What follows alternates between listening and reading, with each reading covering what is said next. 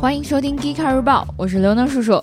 最近这几天，北京的雨下的可真是让人毫无防备啊！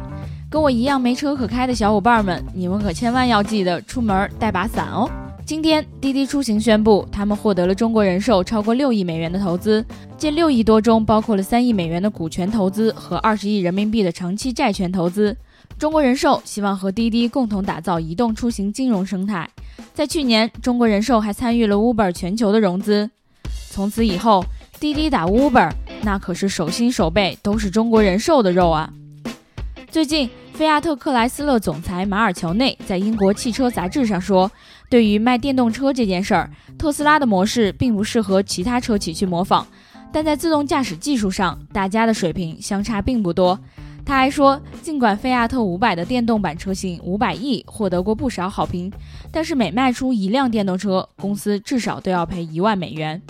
我一直以为那些造电动车的企业考虑的都是改变世界的情怀，知道真相的我，眼泪掉下来。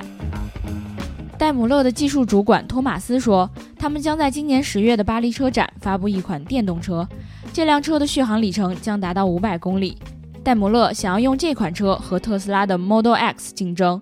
另外，新的电动版 Smart 也会在今年底上市。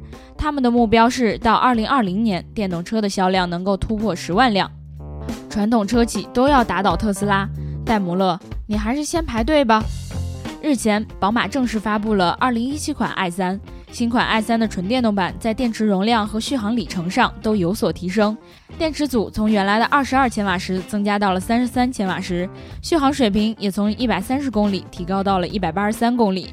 然而，新车的价格也随着性能的提高上涨了一千二百美元，同时充电速度也有所延长。